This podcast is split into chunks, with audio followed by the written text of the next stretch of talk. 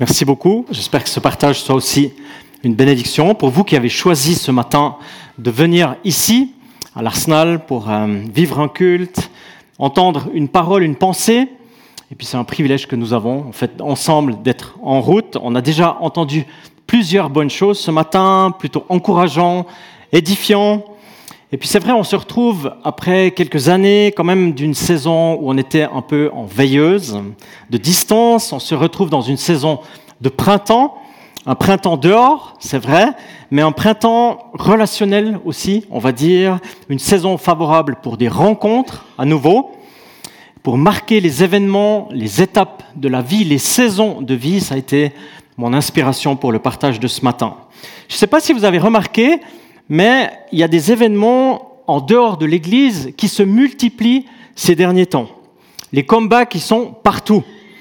Euh, si vous n'êtes pas là ce matin, eh ben peut-être que vous êtes à la, fête de la tête de moine à Belley. Mais bon, vous êtes là, donc euh, vous êtes là. Le week-end prochain, on compte une dizaine d'événements, chrétiens et non chrétiens, dans notre petite région. Et puis, c'est comme la saison des retours, des rencontres, des choses organisées, et c'est bienfaisant.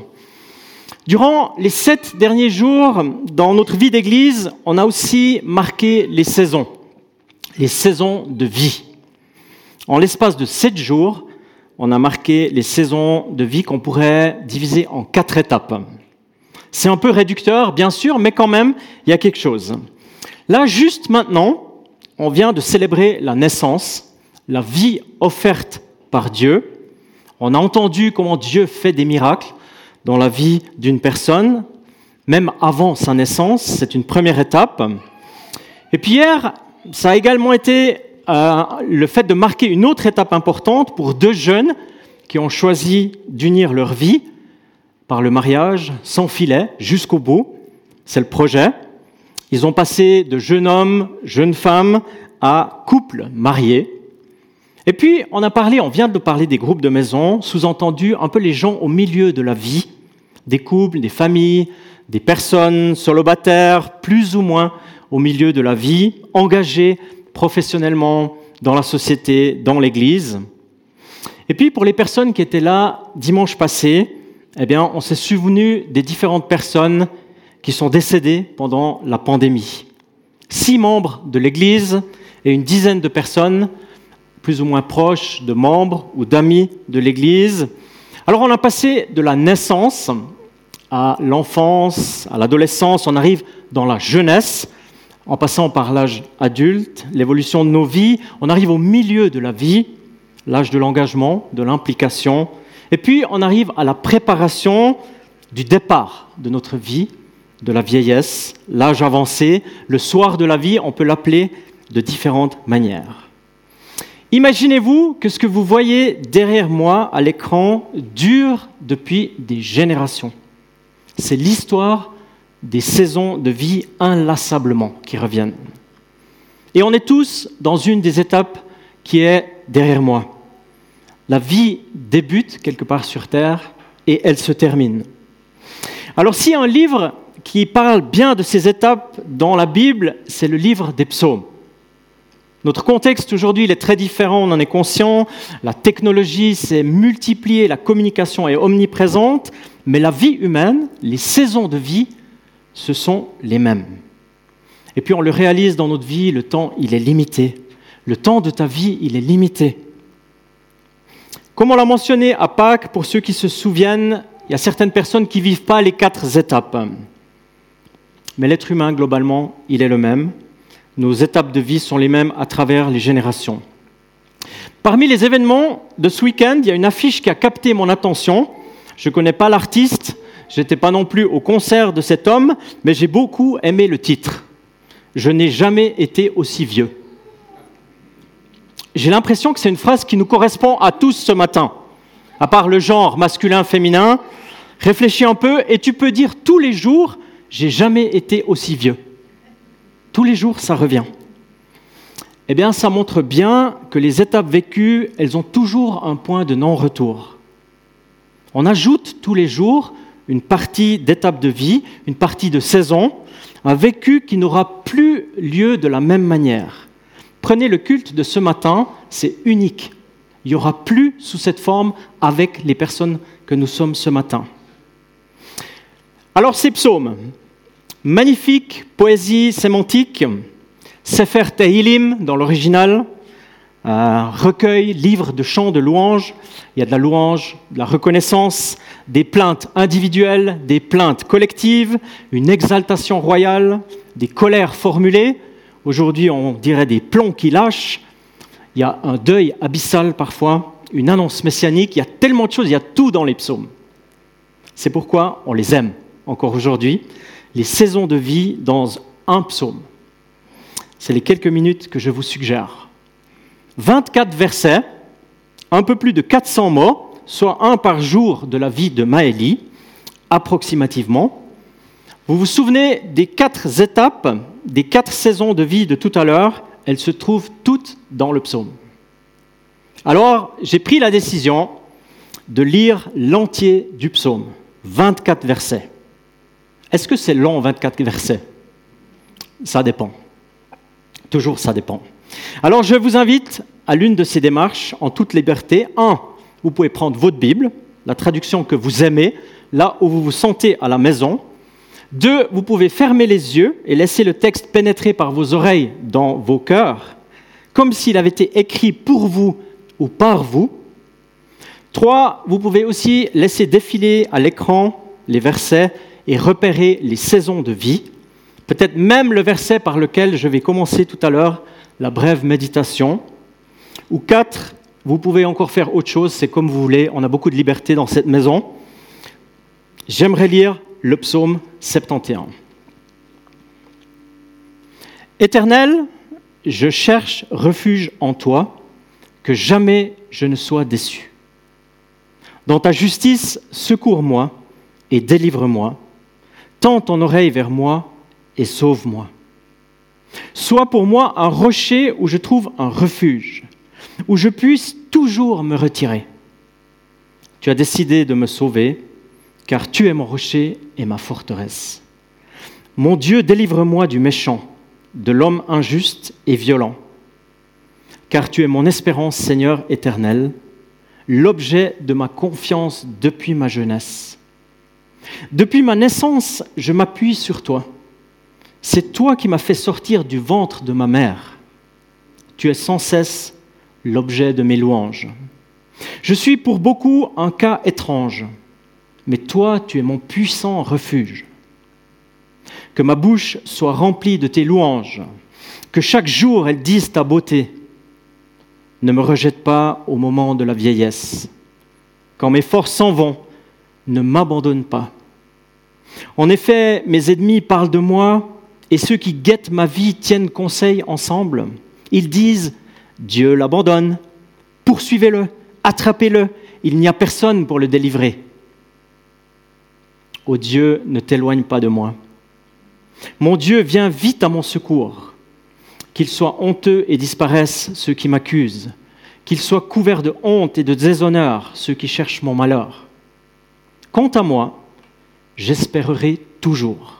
Je te louerai de plus en plus. Ma bouche proclamera ta justice, ton salut, chaque jour, car j'ignore le nombre de tes bienfaits. Je raconterai tes hauts faits, Seigneur. Éternel, je rappellerai ta justice, la tienne seule. Ô Dieu, tu m'as instruit dès ma jeunesse, et jusqu'à présent, j'annonce tes merveilles. Ne m'abandonne pas, ô Dieu, malgré ma vieillesse et mes cheveux blancs, afin que j'annonce ta force à la génération présente, ta puissance à tous ceux qui viendront. Ta justice, ô Dieu, atteint les sommets.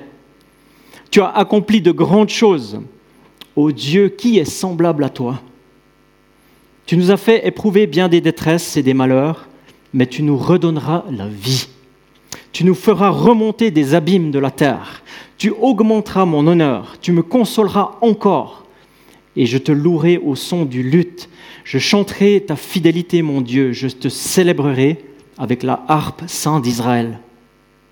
Pour te célébrer, j'aurai la joie sur les lèvres et dans mon âme que tu as libérée.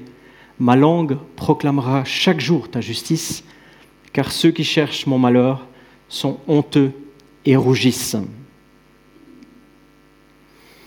Je crois qu'en entendant ces paroles, nos vies ont été bénies.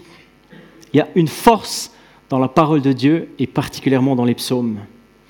Les saisons de la vie avec Dieu, c'est le fil rouge de cette parole qui, en réalité, est anonyme. Mais on pense, avec beaucoup de commentateurs, que David en est l'auteur, surtout dans la période tendue avec son fils Absalom. Homme, père, cheveux blancs. Un fil rouge, c'est un robuste fil rouge que celui de la présence de Dieu dans la vie, depuis la naissance, et ceci jusqu'à la fin de la vie. Toutes les étapes y sont décrites. Et je souhaite dans les quelques minutes qui viennent, parler des cinq étapes. J'en ai ajouté une, selon le texte qu'on vient d'entendre. Alléluia, parce que depuis le début de la vie, les 400 jours de Maëlie, comme on l'a dit tout à l'heure, jusqu'aux personnes dont nous nous sommes souvenus dimanche passé, Dieu est là. Il est présent. Il accompagne et c'est lui qui met les accents dans notre vie si nous le souhaitons, selon ce qu'on choisit selon les décisions qu'on prend, selon notre ouverture. Donc pour les personnes qui ont repéré les étapes tout à l'heure à travers les 24 versets, de quel verset vais-je parler maintenant? Le verset 6. Alléluia. Yes. Le verset 6 de ce brillant poème. Cela commence tôt, très tôt. Depuis la naissance, Dieu veut et peut accompagner. Bon, je sais, c'est un homme qui vous parle, c'est vrai, mais David aussi, c'était un homme. Et puis s'il est l'auteur du psaume qu'on vient de lire, il saura mentionner la présence de Dieu tout au début de la vie. Peut-être que vous vous souvenez, il est aussi l'auteur du psaume 139. Et sans échographie, il a dit une parole prophétique, il a dit j'étais euh, fait dans le secret, tissé dans les profondeurs de la terre, je n'étais encore qu'une masse informe, mais tes yeux me voyaient déjà et chaque jour était inscrit. C'est tellement magnifique, c'est un homme qui s'exprime. On a entendu tout à l'heure parler de la vie de Maëlie par ses parents, le début de sa vie, même si parfois les choses sont plus compliquées. On le sait aujourd'hui encore, la naissance demeure un miracle, un mystère. Et puis en même temps, c'est une démarche médicale à haut risque. Mais Dieu veut être notre appui, parce qu'il est là, il était là. La vie, c'est son idée. L'auteur du psaume le mentionne avec une simplicité percutante, mais de manière liée. Il dit, depuis ma naissance, je m'appuie sur toi, c'est toi qui m'as fait sortir du ventre de ma mère. Conséquence, tu es sans cesse l'objet de mes louanges. Alléluia, si tu es là ce matin, si on est là, c'est que tu as reçu la vie. Dès la naissance, tu as eu la capacité de t'appuyer sur Dieu. Il t'a fait sortir du ventre de ta mère, alors, conséquence directe, tu peux le louer et lui dire merci. Juste pour ça, juste pour le miracle de la vie. Jeudi qui vient, c'est la journée internationale des sages-femmes. Est-ce qu'on a une sage-femme dans, l'Église? Quelqu'un qui serait sage-femme? Alléluia, bienvenue. On a une sage-femme parmi nous, c'est bien. Eh bien, depuis 1992, le 5 mai, c'est la journée internationale de la sage-femme. Et puis cette année, c'est une année spéciale parce qu'il y a un film suisse qui va sortir dans les salles le 5 euh, mai, un documentaire touchant qui justement a pour but de donner un aperçu intime du processus qui est à la fois considéré comme un mystère et comme un événement médical qui est à haut risque. Et puis j'aimerais vous livrer les quelques secondes, il y a cinq secondes du début de ce film. Très court, j'ai dit. Si vous voulez le reste, allez voir le film. Mais je ne l'ai pas vu, hein. pour l'instant, il n'y a que la bande-annonce. Même expérimenté, une sage-femme peut se réjouir de la naissance parce que c'est un vrai miracle. Un vrai miracle. Le début de la vie reste toujours un miracle. Alors comme je l'ai dit, nous qui sommes là, on a déjà reçu ce cadeau. Et je suis conscient, très conscient, que la naissance ou l'absence de naissance, ou même la perte d'un bébé, est très douloureux peut-être pour des personnes au milieu de nous, ou de notre entourage, ou peut-être nous-mêmes. C'est douloureux et Dieu veut aussi nous accompagner quand il y a ça, quand il y a cette question de vie sensible. Dieu, il veut et peut nous accompagner dès le début de la vie, de la vie des enfants qui vont encore naître. Je le crois qu'il y a encore des enfants qui vont naître de nos couples et de nos familles, et c'est une grâce. Nous parlons de la jeunesse. Oui, cette jeunesse qui, des années après la rédaction de ce texte, vit des défis, complètement différents d'ailleurs, mais des défis quant au présent et à l'avenir. Si vous avez eu l'oreille fine tout à l'heure, cette fois c'est plus difficile. Oui, vous avez la mémoire vive, vous savez qu'on va parler du verset 5 et du verset 17. Je l'annonce comme ça. Car tu es mon espérance, Seigneur, éternel, l'objet de ma confiance depuis ma jeunesse.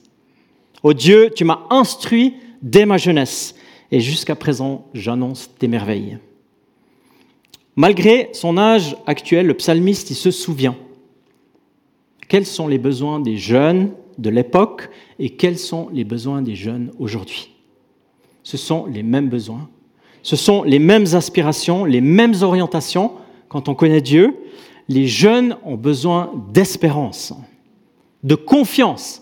Les jeunes ont besoin d'une instruction à l'école de la vie.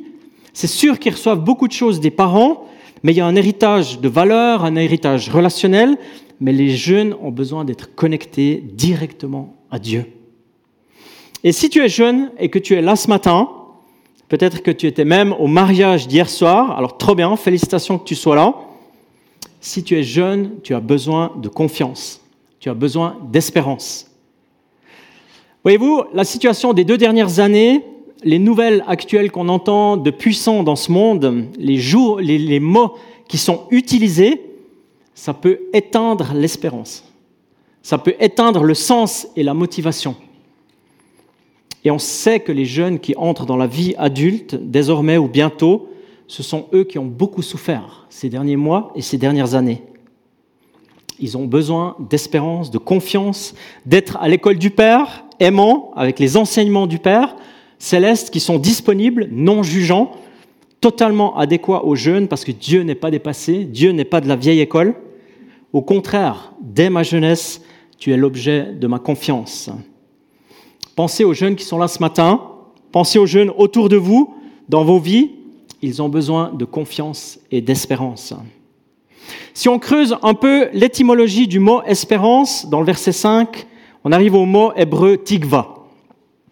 Il y a une ville aujourd'hui en Israël qui est connue, qui s'appelle Petar Tikva, littéralement ouverture vers l'espérance. Pas mal si le bled où tu s'appelle ouverture vers l'espérance. Hein. Tikva, ça veut aussi dire corde ou cordon. Alors que dans la toute première étape de nos vies, on était attaché au cordon ombilical, une sorte de mini-corde de la vie, on a besoin en tant que jeune de la corde de la confiance et de l'espérance. Sans connaître trop, je m'aventure un peu dans le monde de la grimpe. La corde te permet l'ascension sécurisée. Regarde, il y a de l'espérance, tu vas y arriver. Tu chemines, tu dépasses les obstacles, tu progresses car tu as de l'espérance. Et si tu chutes, tu as la corde de la confiance, la corde de la vie. Amen. Eh bien, c'est ça que les jeunes doivent entendre. Le psalmiste, il faisait pas de grimpe, je pense, mais il savait que c'est ça que la jeunesse avait besoin. L'espérance, la confiance et l'instruction. Vous vous souvenez des groupes de maison tout à l'heure, le milieu de la vie, le fait de cheminer ensemble, on a entendu dans les témoignages, merci beaucoup, dans les moments qui peuvent être plaisants, mais dans les moments qui sont plus difficiles. Le psaume, lui, n'a pas peur de dire les mots. C'est hostile, c'est inconfortable, Peut-être que la situation, elle est conflictuelle, c'est un euphémisme avec Absalom si c'est le cas. Le psaume mentionne la méchanceté, verset 4, l'injustice, verset 4, les malheurs, les moqueries qui guettent, verset 10, la violence, verset 4, l'intention de nuire, verset 10, les menaces, verset 11, la détresse et les malheurs, verset 20.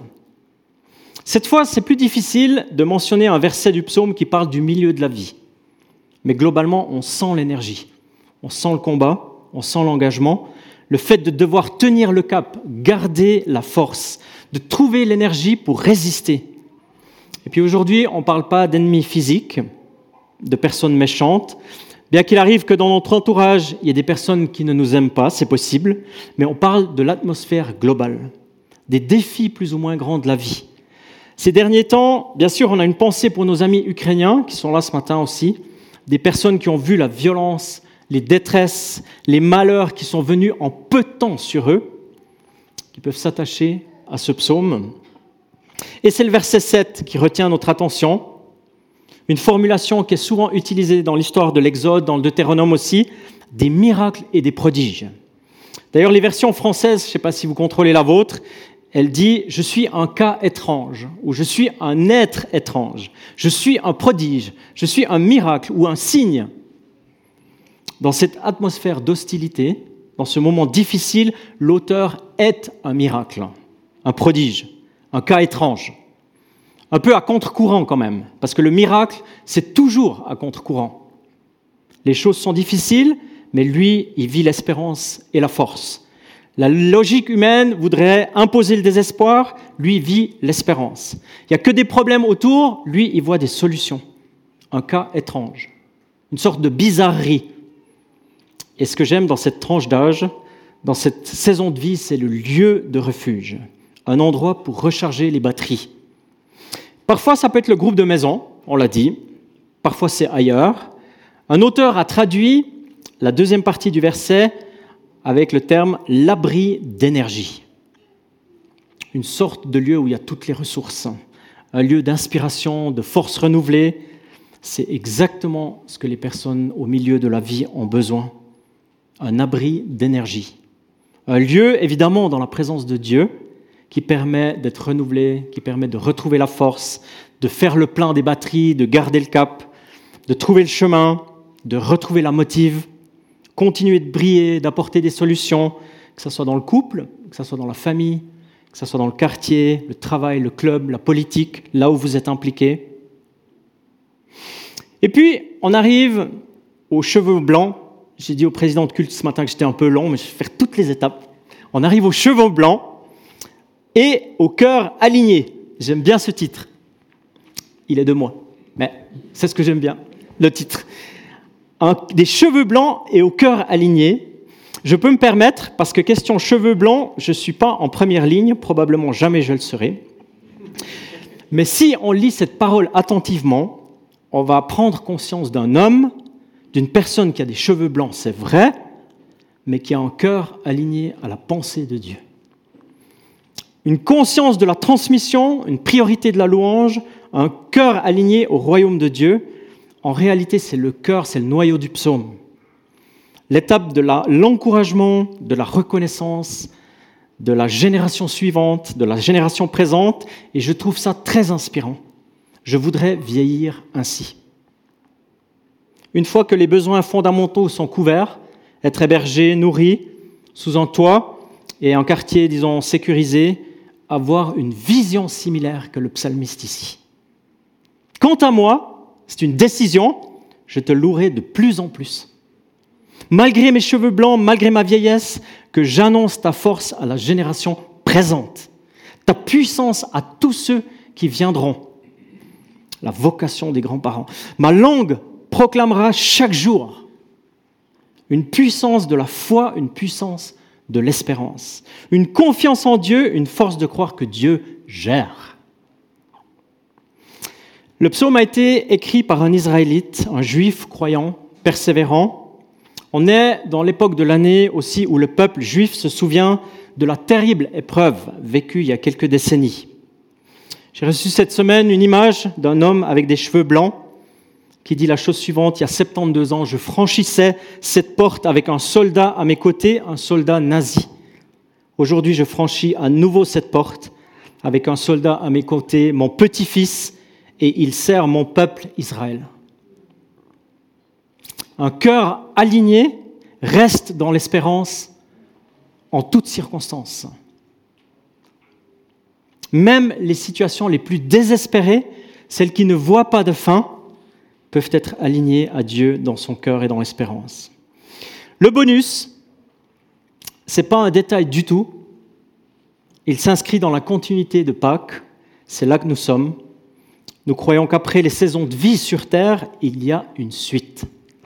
Le psalmiste, il l'avait déjà capté. Verset 20. Mais tu nous donnes la vie, tu nous feras remonter des abîmes de la terre. Après les saisons de vie que nous connaissons ou que nous connaîtrons, il y a encore la promesse de la présence de Dieu, de la vie en Dieu pour toujours, forever. Ça, c'est le côté magnifique que le Seigneur, le Créateur de la vie, offre à toutes celles et ceux qui choisissent de lui faire confiance. C'est le résumé de toutes les étapes de ce matin, ce que j'avais à cœur de partager. Dieu veut être dans chacune de nos étapes. Qui que tu sois, où que tu en sois, Dieu, il te rejoint. Il aimerait inscrire sa présence dans ton cœur, dans ta vie. Amen. Et c'est ce que j'aimerais prier encore pour clore ce message. J'invite l'équipe de louange à venir. Seigneur, nous voulons te dire notre reconnaissance pour cette parole qui est si ancienne et si fraîche en même temps, qui parle dans nos cœurs, qui parle dans nos vies. Tu connais chacune de nos vies, nous qui sommes là, qui sommes venus ce matin, qui avons entendu ce psaume, tu sais exactement où nous en sommes. Et nous voulons t'inviter avec simplicité, mais avec conviction, de venir inscrire dans nos cœurs de la reconnaissance, de savoir que tu es vivant, que tu es celui qui est près de nous, en nous, tu es Emmanuel avec nous, Dieu avec nous. Et dans chacune de nos étapes, là où nous en sommes, tu nous rejoins et tu nous donnes l'espérance pour la suivante. Merci pour ce fil rouge robuste de ce psaume qui est celui de ta présence dans la vie de celle et celui qui s'ouvre à toi. Alors je prie ça pour ma propre vie, je prie cela pour chacune, chacun d'entre nous. Donne-nous de vivre les étapes de vie, les saisons de vie avec toi, avec ta présence qui est tellement apaisante, qui euh, enlève les peurs, qui donne la confiance. Merci parce que tu veux le faire ce matin de manière très simple pour chacune et chacun d'entre nous. Juste avant d'entrer dans un chant, j'aimerais juste nous inviter chacun, là où nous sommes, à nous ouvrir et puis à laisser Dieu nous parler dans notre saison de vie de quelque chose qui vient de lui. Et si tu as cœur, peut-être juste d'ouvrir tes mains, l'ouverture de l'espérance pour ta vie, eh bien, tu peux le faire en toute simplicité, à ta place, et accueillir ce que Dieu aimerait te dire ce matin.